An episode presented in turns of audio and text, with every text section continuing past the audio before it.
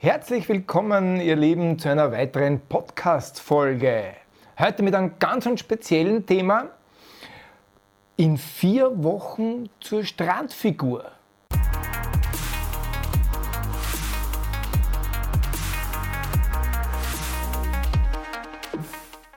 Und was das für ein Blödsinn ist, das wollen wir heute einmal erläutern. Und dazu habe ich eingeladen die Karina und den Herbert. Herzlich willkommen.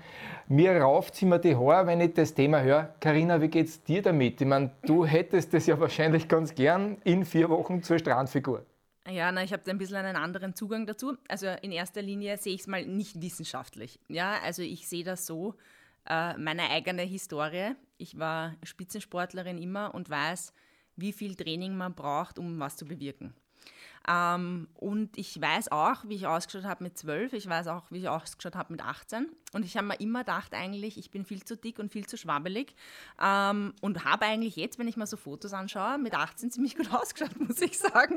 Ähm, du jetzt schaust bin ich, jetzt nur gut aus, ja, nein, Entschuldigung. Nein, und muss aber jetzt feststellen, dass dieser körperliche Verfall dieses Schwabelige dann schon seine Berechtigung hat, so ab 30, 35, dass das natürlich ähm, schon allein evolutionär immer schneller geht, dass man einfach nicht mehr sexy und straff ausschaut. Ähm, und habe dadurch natürlich auch immer begonnen, Selbstversuche zu machen. Also selber zu versucht, zum Beispiel mit einer Stoffwechselkur schnell viel abzunehmen, mit Training natürlich auch. Ähm, und ich muss sagen, also ich weiß zwar nicht, wie das gehen soll, aber in vier Wochen einfach, also geht nicht. Geht nicht. Schlicht und ergreifend geht nicht. Also ja. ich kann es nicht wissenschaftlich belegen, ich kann es nur von mir selbst einfach ausgehen. Es geht nicht. Dafür haben wir ja und, den Herbert da. Und vor allem, ja, und vor allem, es geht natürlich auch, äh, ich meine, Strandfigur, da muss ich halt auch sagen, das kommt halt immer aufs Schönheitsideal an. Ja? Was ist die richtige Strandfigur? Und ich muss sagen, was total schön ist, also ich beschäftige mich ja wahnsinnig viel mit Frauen allgemein und die haben da ja so einen ganz eigenen Schaden. Aber ich muss sagen, dass das Schönheitsideal sich Gott sei Dank verändert und dass es ja heute einfach wichtig ist, dass man sich selbstbewusst fühlt. Und dann kommt ja die Strandfigur so und so auch. Jetzt ist halt nur die Frage, ab wann fühlt man sich so sexy, dass man gern den Strand besucht. Ähm, das ist halt auch so ein Thema. Aber ich muss sagen, ich sehe Strandfigur, wenn ich es definieren müsste für mich, als einfach straff straff und sportlich. Das wäre für mich Strandfigur. Also ich gehe auch nicht davon aus, dass ich jetzt ungefähr 15 Kilo weniger haben müsste, die ich haben müsste, um vielleicht da irgendwie in Richtung Fotomodel gehen. Was heißt 15? Das geht sich gar nicht aus.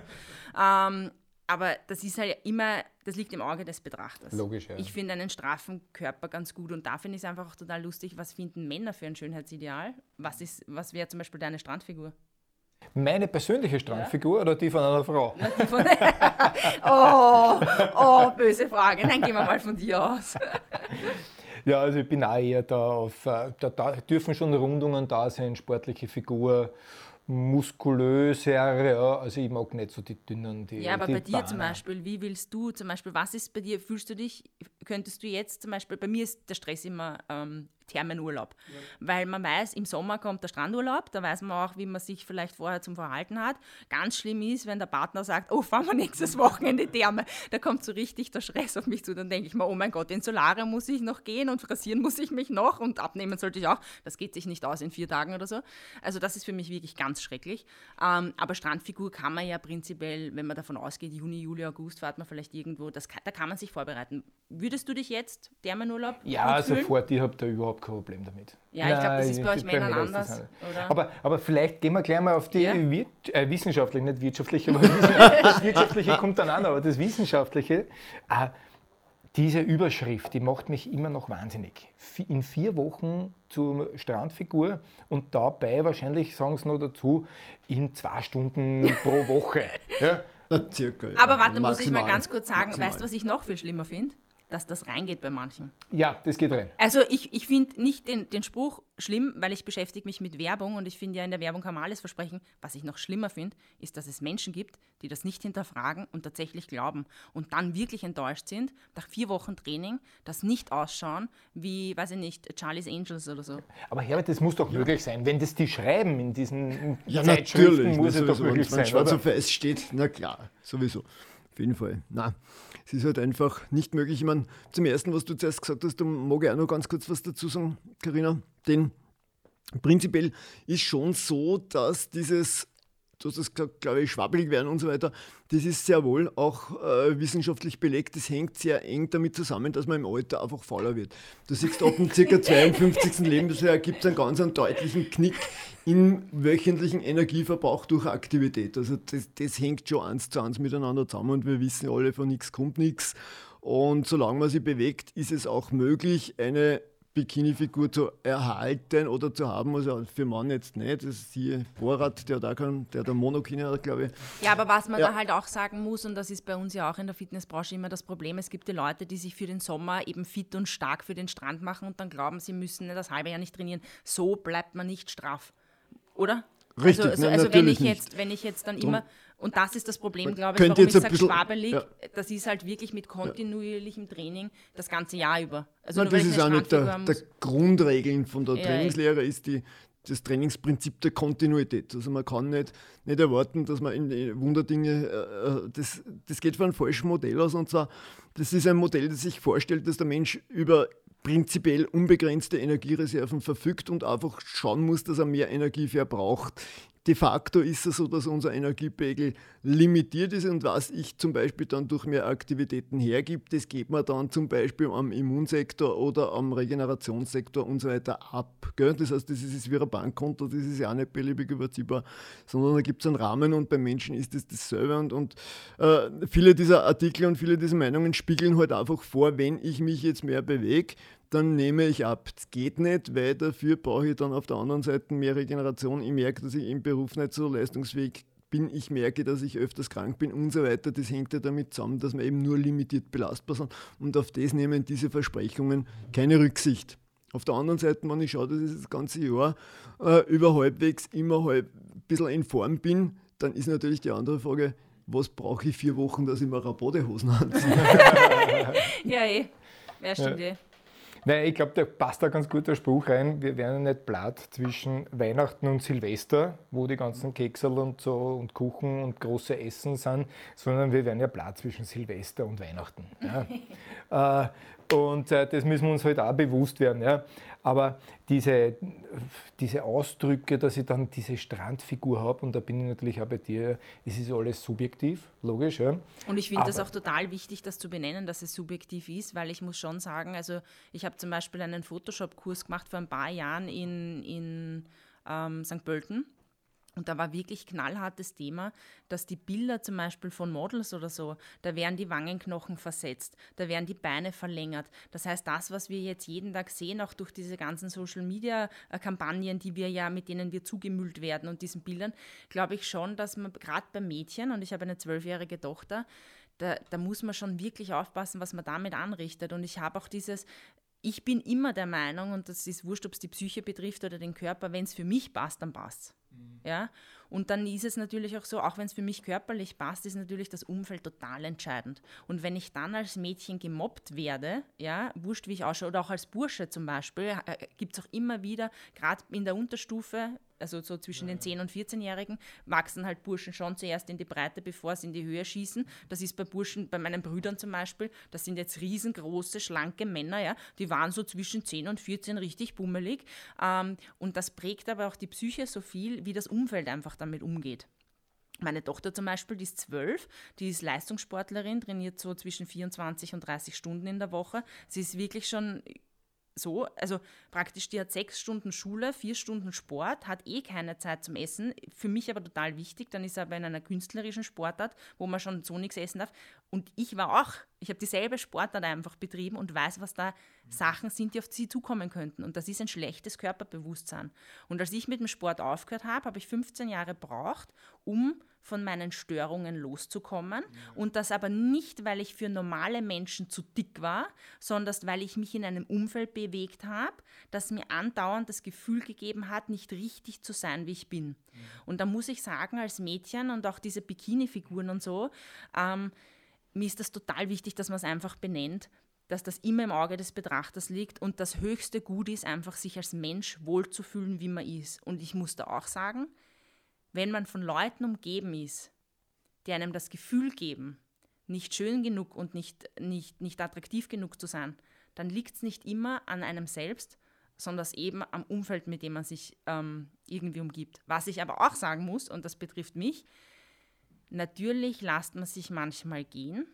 Natürlich kommt Schwabbel, schwabbelig sein nicht von heute auf morgen. Und natürlich ist, wenn ich in einer Partnerschaft jetzt schon 40 Jahre bin und der mich als heiße Schnittel kennengelernt hat und ich mich dann nur gehen lasse, natürlich finde ich dann schon, also das ist meine ganz persönliche Meinung, dass man dann schon auch das Feedback kriegen kann, hey, wir könnten uns doch irgendwie gemeinsam bewegen oder so. Das ist natürlich schon auch, weil es ist natürlich, dass man sich, jeder entwickelt sich. Aber wenn man das eben in unserem Alltag integriert, dass wir als Familie gesund leben, dass wir uns als Familie regelmäßig bewegen, dass wir uns ähm, bewusst ernähren, dann betrifft es ja die ganze Familie und dann ist es kein Thema. Aber, aber für mich als Frau mit meiner jungen, attraktiven Tochter mit Sixpack, fange ich jetzt auch zum Trainieren an, weil ne? ich mir denke, ich werde zwar nicht mehr so ausschauen, aber, aber das ist bei uns natürlich, ich kann ihr natürlich keinen Schwachsinn zum Essen geben und selber. Ähm, Na, ja, wir haben ja damit im Fit- und Vital Club ja sehr viel zu tun, fast täglich und dann natürlich sehr stark im Frühjahr, ja, dass die jungen Damen, aber auch die Herren zu uns kommen und sagen, ja, du, wie ist das jetzt? Ja, ich habe das gelesen, was muss ich jetzt tun, dass es eben straffer ist, ja, dass mein Körper straffer wird dass ich vielleicht noch ein paar Kilo abnehme. Wie viel brauche ich wirklich Zeit? Was würdest du denen raten?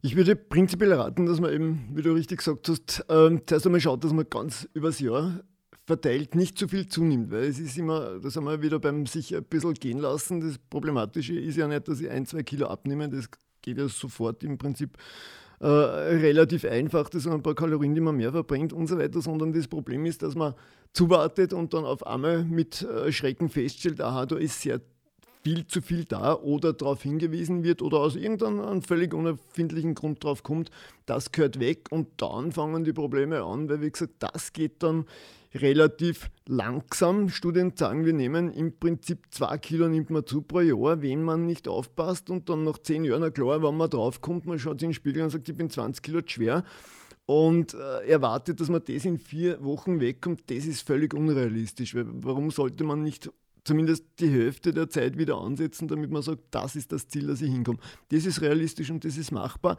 Alle diese äh, Schnellverfahren und so weiter, wie gesagt, die wirken nur dann und, und funktionieren nur dann, wann nicht viel da ist zum Wegtun. Darum habe ich jetzt erst gesagt, äh, dass vier Wochen dauert, dass man eine Hose eine Badehose oder einen Badeanzug sich anzieht. Wobei ja? man schon sagen muss, dass wenn, wenn ich ein Bikini-Model bin, dann natürlich, aber das ist das, was der Herbert gesagt hat, mhm. dann kann ich mir gleich ein Bikini anziehen, da brauche ich nicht vier Wochen genau, drauf warten, dass ich ein Bikini anziehe. Also darum nicht, also nicht zu weit sich zu entfernen. Aber na klarerweise, wie gesagt, und, und das andere ist halt dann, dass man sich keine Wunderdinge erwarten darf, weil wir wissen, die Rückfallquote von Übergewichtigen, die ist weitaus höher wie für alle Rauschgiftsüchtigen, nämlich es ist, es ist im, im, im ganz kleinen einprozentigen Bereich, wer dauerhaft Gewicht wirklich verlieren kann. Das heißt, das ist wirklich der, der, der Spruch, besser wäre den Anfängen, als dann verzweifelt zu probieren, äh, seinen Stoffwechsel irgendwie zu kasteien, weil meistens führt das nur dazu, dass es einen Jojo-Effekt gibt und dann geht es erst so richtig los. Man nimmt drei Kilo ab und vier Kilo zu und beim nächsten Mal nimmt man dann vier Kilo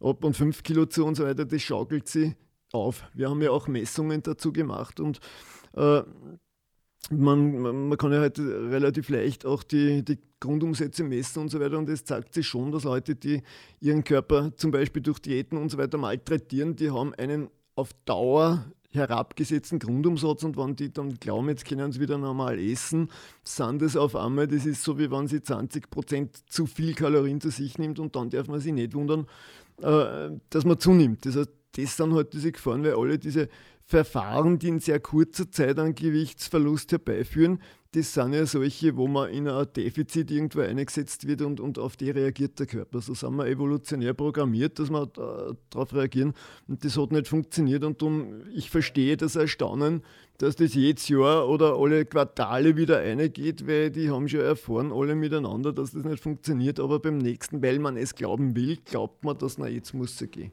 Sicher, Carina, wie würdest du das jetzt angehen, das Thema? Wenn du jetzt sagst, okay, du willst wirklich äh, im Sommer eine für dich angemessene Strandfigur haben, äh, wie würdest du das jetzt angehen, dorthin zu kommen, dein Ziel zu erreichen? Naja, ich muss sagen, ich, bin, ich, ich, ich wäre prinzipiell der beste Kunde von uns selbst, mhm. äh, weil das halt so ist, dass viele Ärzte wahrscheinlich sich selbst nicht irgendwie ordinieren, also so anschauen. Und das ist bei uns im Fitnessstudio. Wir sind zwar jeden Tag, den ganzen Tag im Fitnessstudio, ähm, aber wenn man sich nicht bewusst Zeit dafür nimmt und das im Alltag integriert, dann ich bin das beste Beispiel, dann trainiert man nicht. Ja? Also das muss ich genauso machen wie jeder unserer Kunden, dass ich das ganz klar in meinen Alltag integriere. Mhm. Das ist einmal Punkt eins. Ich tendiere immer dazu, ich trainiere dann ein paar Jahre nicht und dann fange ich wieder dort an, wo ich vor den, das letzte Mal aufgehört habe. Dann habe ich einen wahnsinnigen Muskelkater, kann mich dann eh drei Wochen nicht äh, bewegen. Ähm, und dann ist bei mir natürlich auch ein Problem, das was der Herbert schon angesprochen hat, ich esse einmal am Tag. Mhm. Und das schon ganz lange Zeit. Was bei mir auch prinzipiell ein Grundproblem ist, ich ähm, trinke gern, das kommt auch aus meiner Zeit vom Leistungssport, ich habe nichts anderes trinken dürfen als Wasser. Und für mich war dieses Verzichten auf zuckerhaltige Getränke prägend, gerade als 12, 13, 14-jähriges Mädel. Darum habe ich eine richtige Abneigung für Wasser. Ich habe aber das Glück, dass ich seit zwei Jahren mit einem Lebensgefährten zusammen bin, der ausschließlich Wasser trinkt und auch die Anna trinkt nur noch Wasser. Das heißt, ich habe begonnen, nur Wasser zu trinken. Das war mal Punkt 1, der total positiv war.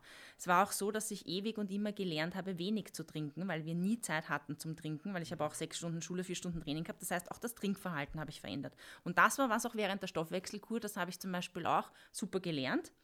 Äh, dieses zwei, drei Liter Wasser trinken am Tag, man schaut wirklich gleich anders aus. Ja, also ich muss sagen, das hilft mal. Also genau, Wasser trinken finde ich mal super. Dann habe ich begonnen, vor kurzem regelmäßig zu schlafen. Glaubt man jetzt auch nicht, hat zwar nicht wirklich was zu tun, aber regelmäßige Schlafzeiten. Dann, Schritt Nummer drei, war neben Wasser trinken und schlafen, das kriegt jeder hin, ähm, kleinere Portionen zwei bis dreimal am Tag zu essen. Das ist für mich aber schwierig, weil ich dadurch, dass ich immer nur einmal am Tag esse, ich dementsprechend die Portion esse, weil ich natürlich auch geistig Hilfe brauche, also mhm. durch Nahrungsmittel und so. Dadurch war bei mir eine so eine Portion. Dann natürlich dreimal am Tag regelmäßig essen. Und das sind aber Sachen, das darf man nicht vergessen, das fällt vielen schon wirklich schwer. Ja gerade auch in Zeiten wie zum Beispiel Corona oder Lockdown oder so, regelmäßig kleine Mahlzeiten zu essen, die man sich selber vielleicht vorgekocht hat, ist für viele wirklich schwierig. Und da sind wir schon bei Sachen, die im Alltag die Basis darstellen müssen. Mhm. Und dann natürlich ganz klar zu sagen, komme, was wolle, Montag, Mittwoch, Freitag zum Beispiel oder mhm. Dienstag, Donnerstag, Samstag, nehme ich mir für mich selbst zwei Stunden Zeit und gehe trainieren. Also jetzt sind wir schon bei dreimal in der Woche mindestens zwei ja, Stunden. Ja, aber Training. mindestens. Aber das ist trotzdem so, dass du das ja mal im Alltag integrieren musst. Ja. Und da muss ich auch sagen, wir, wir sagen es auch immer selber, aber es ist für manche Personen so schwer. Also man sagt leichter, man geht mit Freunden ins Kino oder man geht vielleicht irgendwas tun, ja als man nimmt sich Zeit für sich und investiert Zeit in seinen eigenen Körper. Und das ist doch total mit Abstand das Allerwichtigste, weil es ja auch meine Zukunft prägen wird, wie viel ich jetzt auf meinen eigenen Körper achte. Mhm. Aber dieses, ich habe das ganz cool gefunden, was du mal gesagt hast, man hat keine Zeit. Mhm. Zeit, keiner, keiner hat Zeit. Man muss sich Zeit nehmen. Und da muss ich halt sagen, das ist das Erste, und das ist diese Vier-Wochen-Regel. Da glaubt, deswegen glaubt auch jeder, na, da brauche ich nur mir vier Wochen Zeit nehmen. Das kann ich, vier Wochen kann ich das hinkriegen. Und sonst schaffe ich es nicht in meinem Alltag zu integrieren. Man sieht es ja auch zum Beispiel viel schlimmer, finde ich es bei Leuten, die Schmerzen haben. Die kommen über einen Zeitraum zu uns, sind schmerzfrei und ab dem Zeitpunkt, wo sie schmerzfrei sind, kommen sie nicht mehr trainieren und wundern sich, warum sie dann wieder Schmerzen haben. Na, wie, wie soll der Bewegungsapparat, das ist ja jetzt nicht, das merkt er sich ja nicht, dass er dann keine Schmerzen mehr hat. Und so ist es halt, glaube ich, das Wichtigste, dass man sich allgemein Zeit für sich selber nimmt. Und da muss ich auch sagen, ich bin halt, ich beschäftige mich auch viel mit der Psyche. Ähm, das ist auch was, was einem selbst gut tut. Ja. Und ich glaube, dass das dann so ein Schneeballsystem ist, genauso wie das Schneeballsystem negativ wirkt. Zuerst bewege ich mich nicht, dann werde ich immer dicker, dann brauche ich dreifach so lange Zeit, dass ich es wieder runterkriege. So glaube ich, wird das auch also in die andere Richtung, dass das dann ein positives Schneeballsystem ist. Jetzt werde ich das kurz zusammenfassen, ja. gell, damit wir haben. Das eine ist auf jeden Fall mal Regelmäßigkeit. Ja. Bei allem, beim du Essen, das, beim Trinken, genau. beim Schlafen und beim Training. Du musst das integrieren in deinen Alltag können. Nicht können müssen. Müssen, ja, bin ja absolut bei dir. Ähm, dann hast du für dich herausgefunden, kleine Portionen sind optimal und du hast herausgefunden, dass du ähm, auch mit dem Schlafen äh, das für dich ein ganz ein wichtiger Faktor ist. Sehr schön. Jetzt haben wir aber dann auch immer wieder drinnen diese Meinungen, diese zwei unterschiedlichen Meinungen. Ausdauertraining hilft mir zum Beachbody Und was jetzt natürlich sehr aktuell ist, immer wieder dieses HIT-Training, Tabata-Training, äh, Zirkeltraining. Ähm, ich muss 400 Sit-Ups machen am Tag, dann habe ich mein Sixpack. Ähm, was hilft uns da? Ist es eher die Mischung? Ich weiß ja, um was geht. Ich habe viel mit den Leuten zu tun. Das ist unglaublich, wenn ich die beobachte und sie sind am Cardio-Trainingsgerät, wurscht, ob es jetzt das Laufbahn ist, der, der Crosstrainer am Rad sitzen und sich null anstrengen und glauben, sie tun jetzt Körperfett verbrennen. Aber wurscht, was, was sind da die zwei Teile? Ich muss dann immer lachen und denke mal, wenn du daheim bleibst, auf der Couch liegst, ist ungefähr derselbe Effekt. Was ist aus deiner Sicht? Naja, ich kann oder, oder, oder muss dazu sagen, prinzipiell setzt sich unser Energiebedarf aus zwei Anteilen zusammen. Das ist erstens der Grundumsatz und zweitens dann der Aktivitätsumsatz. Und wir haben natürlich Möglichkeiten, dass wir beides beeinflussen. Ähm, weil du gesagt hast, die Mischung aus Krafttraining und Ausdauertraining, das ist auf jeden Fall äh, günstig, weil da beeinflusse ich die Aktivitäts- Energieaufwände sozusagen. Aber die zweite Möglichkeit, und ich glaube, das ist auch unterschätzt bei sehr vielen Menschen, das ist die Möglichkeit, den Grundumsatz zu steigern. Und das ist in aller, allererster Linie über die Muskulatur nötig. Und das führt uns zu der wichtigen Überlegung, dass wir in diesem Fall dann unabdingbar ein Krafttraining, ein Muskelaufbautraining benötigen. Und das hört sich jetzt natürlich für sehr viele Mädel ganz fürchterlich an, weil die da irgendwo glauben, man will sich verzombisieren, dass sich dann wieder Schwarzenegger in seine Anabolika gespickten besten Zeiten daher wanken und grölend irgendwelche Bier, äh, Wirtshaustische einschlagen müssen und so weiter. Nein, das ist nicht der Fall, aber es zeigt sich schon, wenn man den Muskelanteil erhöht und das geht nur durch Krafttraining. Über das muss man sich völlig klar sein, das geht nur über das Krafttraining. Dann kann man den Energieaufwand täglich erhöhen. Das heißt, ich verbrenne dann auch, derweil ich auf der Couch liege, mehr Energie, wie mhm. wenn ich weniger Muskulatur also habe und gleich schwer Ja, aber das ist auch so ein wichtiges, Gezielt. ja, aber trotzdem Nicht ist das allerwichtigste Thema bei dem Punkt zum Beispiel, dass sich so viele Mädchen auf die Waage stellen und ich auch da wiederum sagen muss, wirklich, ich muss das sagen, das ist Unwissenheit. Ich habe zum Beispiel damals, kann ich mich noch ganz gut erinnern, ja, die hat auch studiert, ja, und das ist halt auch wirklich die Frage, mit wem man sich umgibt, ja.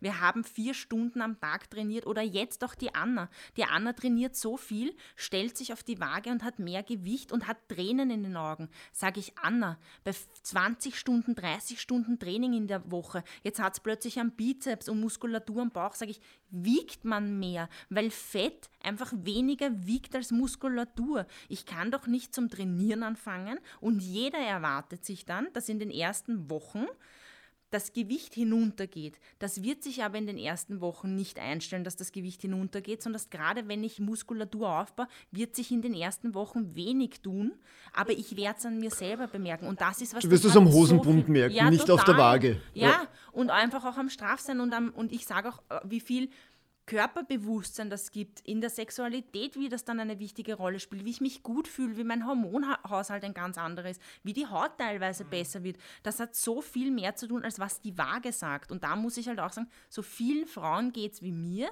die, sie haben zwar vielleicht wenig Gewicht, schwabbeln aber, essen einmal am Tag und können auch nicht mehr abnehmen, weil sie in dieser Spirale sind, sich den Stoffwechsel zusammenhauen, dann zum Trainieren anfangen, dann mehr Gewicht haben, 20 Jahre sich aber auf die Waage gestellt haben, dass der beste Freund ist, ich habe die Waage verbannt.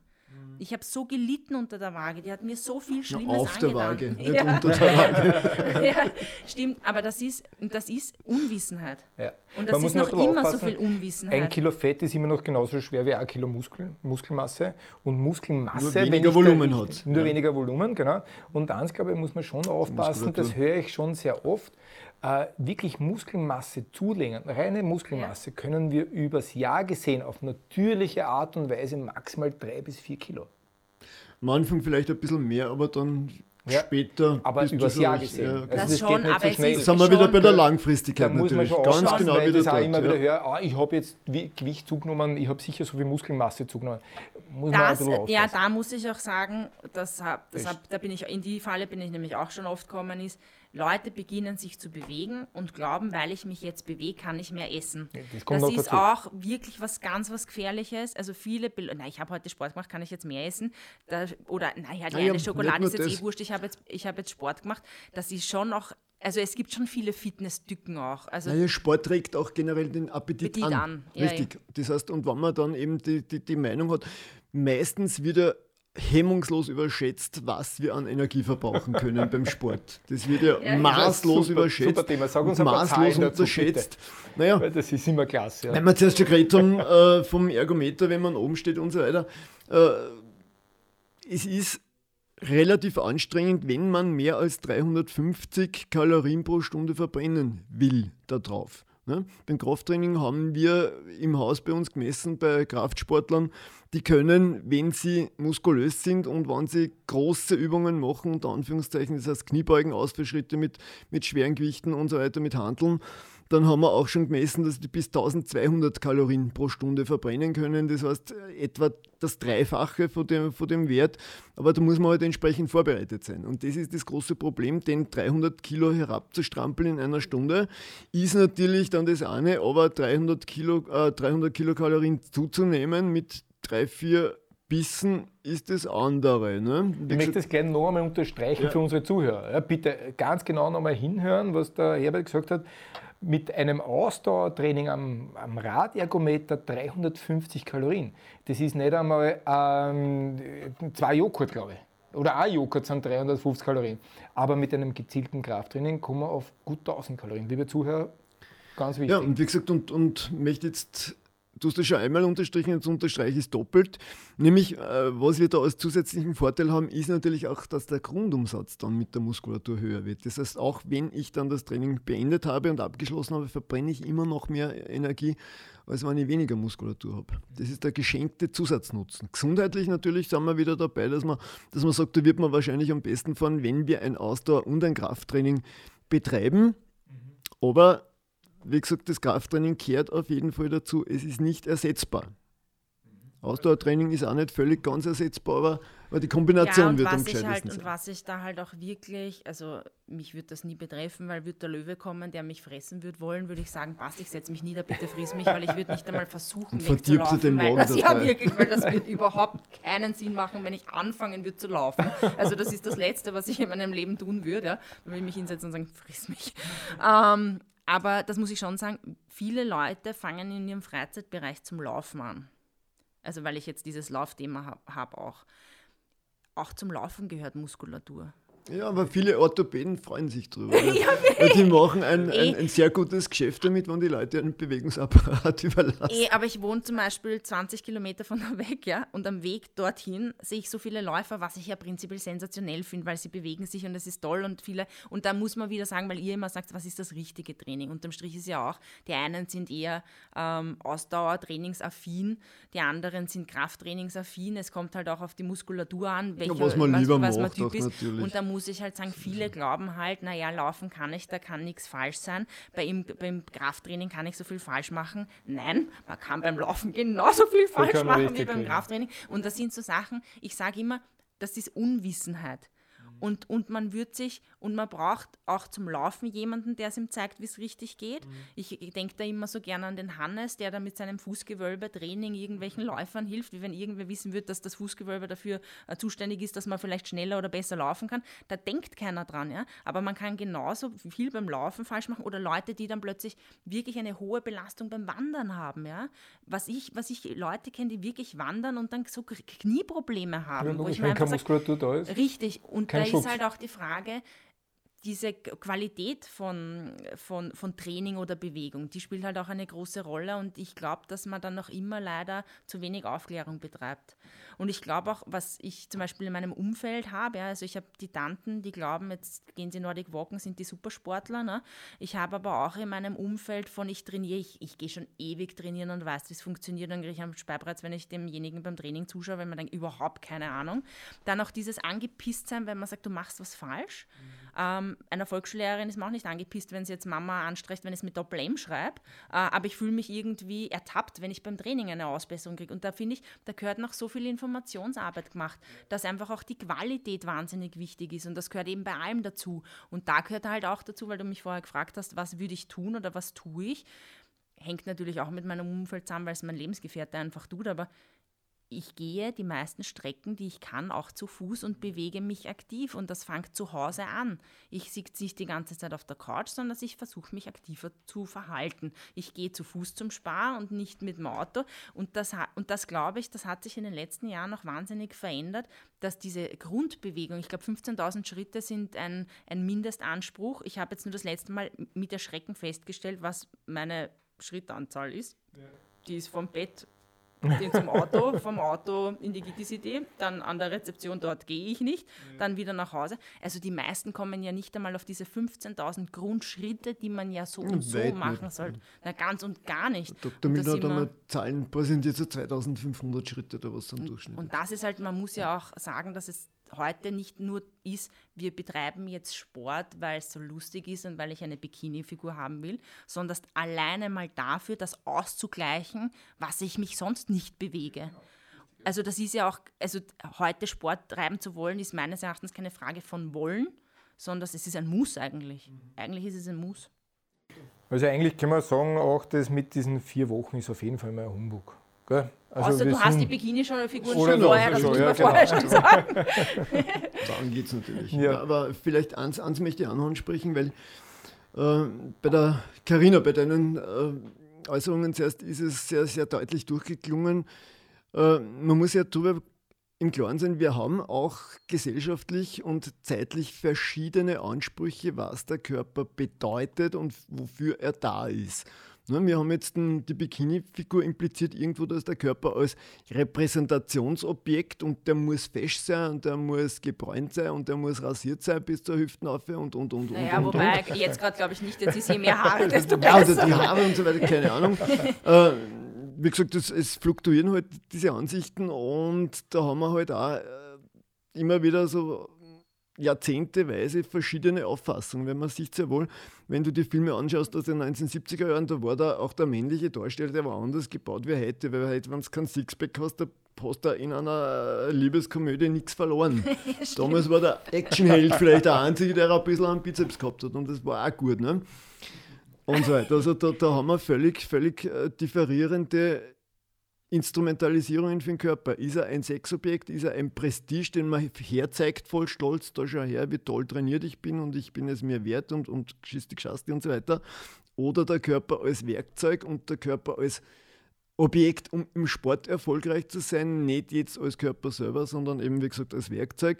Oder der Körper eben als lästiges Anhängsel für meine Seele, den ich halt dann zwischendurch auf der Couch parke das sind, sind wichtige Sachen, die man äh, auch in jeder Generation vielleicht ein bisschen reflektieren sollte, weil da kommen ja dann diese Zwänge her und diese Drücke, ich muss jetzt eine Bikini-Figur haben. Kein Mensch weiß, das haben wir sich selber als Experten ein bisschen schwer dann, was man darunter überhaupt versteht und, und ich glaube, dass äh, die meisten Leute noch sehr viel nebulosere Ansichten haben, was da jetzt zum, zur Bikini-Figur dazugehört oder, oder wie das sein äh, muss oder sein soll. Und da gehört ein bisschen eine Reflexion als was betrachte ich meinen Körper? Wozu benutze ich ihn und, und, und wie empfinde ich meinen Körper? Wie, wie, wie, das ist eine ganz, ganz eine wichtige philosophische Grundfrage. Ja, stimmt. Vor allem, vor allem ich bin ich mein Körper. Genau, oder ist, habe ich einen Körper? Oder habe ich einen Körper? Richtig, also ja. das finde ich Wer schon mal eine. Ja? ja? genau, weil eigentlich gehört das genauso dazu wie unsere Seele, einfach unser Körper. Da spielt es wieder umgekehrt. Ne? Das haben wir schon sehr im philosophischen Ansatz. Ja. Ähm, da werden wir nicht hinkommen in der Kunden- und Kundinnenbetreuung, ja, dass wir da mit ihnen noch äh, psychologisch arbeiten. Na, aber es ist, eine, es, es ist, auch eine Grundfrage allgemein zu sehen und ich glaube, dass sich da nämlich schon viele Aussagen unterscheiden würden. Warum? Weil man unter, wann, wie unterscheidet man, wenn jemand Fitnesssport betreibt. Also entweder in unserem Fall, weil wir natürlich ein Gesundheitsinstitut sind, ähm, ist es in erster Linie natürlich äh, Knieoperation, nach Knieoperationen, vor Knieoperationen. Mit dem Leistungssportsektor haben wir wahnsinnig viel zu tun, Leistungssteigerung. Aber auch unsere alten Kunden, also unsere älteren Kunden sind fitte Kunden, ja, sind aktive Kunden. Also wir, wir sehen das halt so, dass unser Körper ist ein Teil von uns als Ganzheit und als solcher gehört er gepflegt. Genau. Der ist aber nicht äh, ein Prestigeinstrument oder, oder ein Instrument, das ich optimiere, um mich im Beruf oder im Privatleben und so weiter besser ausbeuten zu können oder besser darzustellen. Das sind unterschiedliche Auffassungen und die, die machen halt verschiedene Anreize und verschiedene Drücke. Und man kann sie sehr, sehr leicht fertig machen, wenn man eben, siehe Mobbing und so weiter, dann äh, den Drängereien nachgibt, dass man sagt, der Körper muss jetzt 10% untergewichtig sein, aber trotzdem überdurchschnittlich muskulös und, und, und, und, und. Da kommen wir, da kommen wir dann nämlich in, in diese äh, Probleme, wo halt dann die sie durchsetzen, die da versprechen, in vier Wochen erreiche ich dieses Ziel, was ich gar nicht weiß, wo, wo es das Ziel Aber weißt ist. du was, aber trotzdem muss ich sagen, weißt du, was da das ist, was ich einfach überall erkennen kann?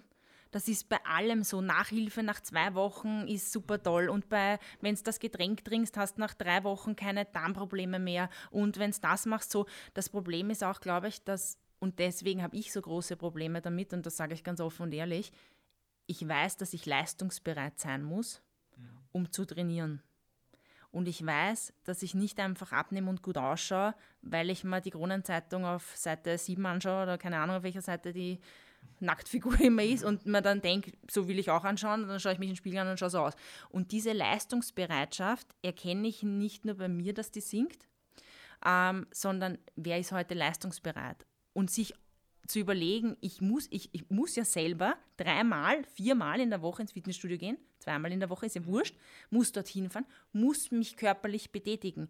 Diese, auch, auch diese, ich liebe Models, ich liebe die Filmindustrie, ich liebe Musik über alles, aber diese Künstler schauen ja nicht so aus, weil sie sich die Chips auf der Couch reinzahlen, sondern weil die 80 Prozent ihres Tages Geschehens dem unterordnen, dem eigenen Körper, aber seelisch mit der Ernährung, mit Schlafen, die beschäftigen sich zu 80 Prozent mit ihrem eigenen Körper, mit sich mhm. selbst, ja. Und so wie es halt viele das Problem haben, die haben so viel Energie, die sie in Familie stecken und Berufsleben stecken und keine Ahnung, in so viele Sachen und vergessen auf das Wichtigste, das es im Leben gibt, das man auch nur einmal hat und das ist sich selbst. Mhm. Ich muss da jetzt ein bisschen einhaken. Äh, es gibt jetzt schon eine doch nicht äh, zu kleine Gruppe an Trainierer und Trainiererinnen, wenn wir das schon gendern wollen, äh, die wirklich herkommen mit dem Ziel, ich möchte noch schlanker werden, möchte noch toller ausschauen. Und ich habe jetzt da bei der Diskussion schon bemerkt, dass wir teilweise psychologisch arbeiten mit den Kunden. Ähm, weil mir dann schon die Frage stelle, oder dem, dem Kunden, der Kundin die Frage stelle, heißt, du schaust wirklich gut aus. Jetzt willst du noch mehr abnehmen, willst noch mehr in Richtung Strandfigur. Wie willst du das machen? Ja? Und die trainieren dann plötzlich fünfmal die Woche, sechsmal in der Woche, ja? essen noch weniger. Also dieses Suchtverhalten bemerke ich jetzt, weil eben dieser Mainstream, ich muss ja. toll ausschauen, ich muss ausschauen wie ein Schauspieler, äh, Photoshop und so weiter. Äh, das geht schon auch, diese Gruppe wird schon immer größer. Aber also warum, aber warum Gerald?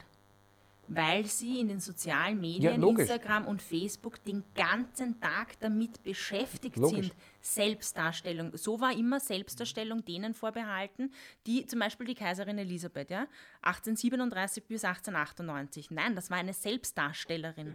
Ja, die hat gewusst zu Lebzeiten schon, dass sie ab ihrem 30. Lebensjahr nicht mehr fotografiert werden möchte und hat es geschafft, bis zu ihrem Lebensende den, den Fächer vors Gesicht zu halten, um nicht fotografiert zu werden. Die hat aber auch gewusst, ja, ja. Die hat, aber, die hat aber auch gewusst zum Beispiel, dass sie sich selbst darstellt und genauso, die hat trainiert, die hat sich kasteit. Das war eine der ersten Selbstdarstellerinnen. Und das war eben, so wie ich vorher gesagt habe, Filmindustrie und so weiter, das war genauso. Nur jetzt durch dieses TikTok, ähm, Snapchat, Insta, Facebook und so weiter, wird jeder zum Selbstdarsteller.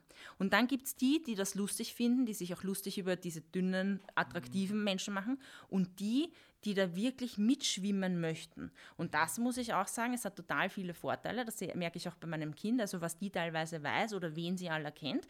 Es haben die ähm, sozialen Netzwerke nicht nur Nachteile, aber dieser Beauty-Wahn, also die Anna, zieht sich genauso an wie 80 Prozent der TikToker. Ja?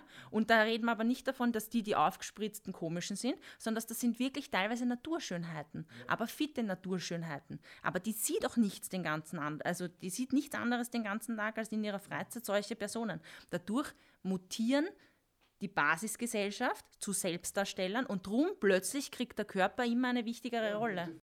Ja, und zwar zwei verschiedene Sachen, die man miteinander nicht verwechseln darf. Das ist das eine, wovon wir jetzt die meiste Zeit geredet haben, das fit ausschauen. Und das andere ist es tatsächlich fit sein. Weil wir haben da, zuerst hast du Photoshop erwähnt, ich meine, so Schleichwerbung ein bisschen, es gibt andere Grafikprogramme, gibt es auch noch, mit denen man das machen kann, ist egal. Aber das ist halt das Bekannteste. Beziehungsweise Leute, die halt auf Kosten ihrer Gesundheit. Wir haben zuerst geredet vom Nix essen, Bulimie und so weiter. Wir reden jetzt zum Beispiel, ich habe hab zuerst auch schon ein bisschen so angesprochen, Anabolika und so weiter. Das ist ja auch was, was zunimmt, dass die äh, Leute auch, auch Drogen nehmen, verschiedenster Art, ob es jetzt aufputschend ist, Appetit, Appetitzügler und so weiter, um fit auszuschauen, ohne dass sie fit sind. Und das ist halt ein Unterschied, ob der Bodybuilder, der, der vollgepumpt ist mit, ich, ich sage jetzt irgendein Sportart, äh, weiß man halt einfach, ne? aber der vollgepumpt ist mit irgendwelchen Drogen und dann nach dem Wettkampf von der Bühne äh, runter kollabiert und auf der Intensivstation landet das gibt es ja auch. Und, und der andere, der halt der Olympiasieger, der, egal Schwimmer oder Tennisspieler, der halt moderat trainiert ausschaut, wo kein Mensch sagt, boah, das wäre jetzt ein super tolles Fitnessmodel. Und der ist fit. So wie ich zum Beispiel. Wie du zum Beispiel, ja, wie der Gerald zum Beispiel, natürlich. Ja, also das sind zwei Sachen, die muss man ganz, ganz dringend auseinanderhalten und das muss an jedem klar sein oder, oder sollte an jedem klar sein, dass nicht alles, wo, wo Fitness draufsteht und nicht alles, was fit ausschaut, tatsächlich auch fit ist. Und da muss man, sind wir wieder bei deinem Thema Ignoranz, Ignoranz oder Wissen, das muss man wissen, dass die Leute ja, jetzt haben wir Selbstdarstellung wieder, sich darstellen und sich präsentieren, ihren Körper als Werkzeug verwenden und, und, und äh, es kann sehr wohl sein, außen hui und innen pfui. Eh, was ich aber auch bitte ja. sagen soll, es kann sich jeder da selbst darstellen, wie er das möchte. Ja, ja also ich möchte klar. das auch nicht werten. Ja, ich finde da auch nicht. überhaupt was ja. teilweise Positives dran ist für mich überhaupt kein Thema. Ich merke es halt nur, ähm, wir machen ja seit längerem jetzt schon ähm, digital Group Fitness Kurse und es gibt ja auch im Internet wahnsinnig viel dazu gratis zu sehen, weil ja auch viele Blogger, Vlogger oder wie sie alle heißen, ähm, sowas anbieten. Und ich komme aus dem tänzerischen Bereich und ich habe eben meine ganze Kindheit und Jugend auch täglich trainiert und stundenlang und ich sehe es jetzt auch an meinem eigenen Kind. Und das ist so ein, ein Ding, wo ich immer so ein Zwischending zwischen depressiv und aggressiv wäre und da als Mutter wahnsinnig viel Probleme habe damit, weil ich weiß, was mein Kind leistet, um fit zu sein und Erfolg zu haben. Und ich kenne das von verschiedenen Sportarten, darum habe ich wahrscheinlich auch mit Fußball hin und wieder so ein Problem, weil ich gerade weiß im Kinder- und Jugendsektor, wie viel die nicht trainieren müssen, dass sie erfolgreich sind und dann noch als Erwachsener so viel Geld zur Verfügung haben, wo ich weiß, dass mein Kind nie mit ihrer Sportart Geld verdienen wird. Das ist nun mal so, es ist eine Randsportart. Ähm, und dann muss ich halt auch sagen, dass das eine Leistungsbereitschaft sein muss. Und ich kann einen, einem Olympiasieger, der nimmt sich nicht zu einem, also äh, zum Vorbild irgendwie, weil man ja die Arbeit dahinter teilweise auch gar nicht sieht. Und da sind wir jetzt wieder bei diesen Vloggern und Bloggern und wie sie alle sind. Ich erkenne, ob jemand eine sportliche Vergangenheit hat und wie sich ein Mensch bewegt. Das sehe ich einfach, weil ich bin Trainerin, ich bin, ich bin Kampfrichterin, ich er, erkenne Bewegungsmuster. Mhm. Und teilweise, aber auch bei Leuten, die Millionen von Follower haben, die Bewegungsamplitude anzusehen, die Haltung zu sehen und mir einfach nur zu denken, oh mein Gott, Kleidergröße 34 und blond macht es möglich, dass man 34 Millionen Follower hat, ja. Aber an der Leistung liegt das definitiv nicht, weil so könnte jede Gymnastin oder jede Kunstturnerin ein Aerobic-Video machen und hätte, müsste Milliarden von Followern haben, weil das ein ganz anderes Bewegungsverhalten sind. Und da sieht man wieder so, Sportler sind ganz oft keine Selbstdarsteller. Mhm. Das sind leistungsorientierte Leute, die einfach schauen, dass sie fit sind. Und das ist halt das, wo du vorher gesagt hast, man muss sich das Ziel überlegen, in welche Richtung man gehen will. Aber ich glaube, dass es auch total wichtig ist, sich zu überlegen, bin ich leistungsbereit oder bin ich nicht leistungsbereit? Und ist mir mein eigener Körper und mein eigenes Leben das nicht wert, dass ich mich dafür leistungsbereit irgendwie motivieren kann, dass ich dann auch was tue oder so? Und das glaube ich, ich glaube, dass die Fitnessbranche jetzt auch an einer Trendwende steht. Und ich glaube, dass jeder Mensch, der zu uns in, in den Fit- und Vital Club kommt, auch ein anderes Ziel hat.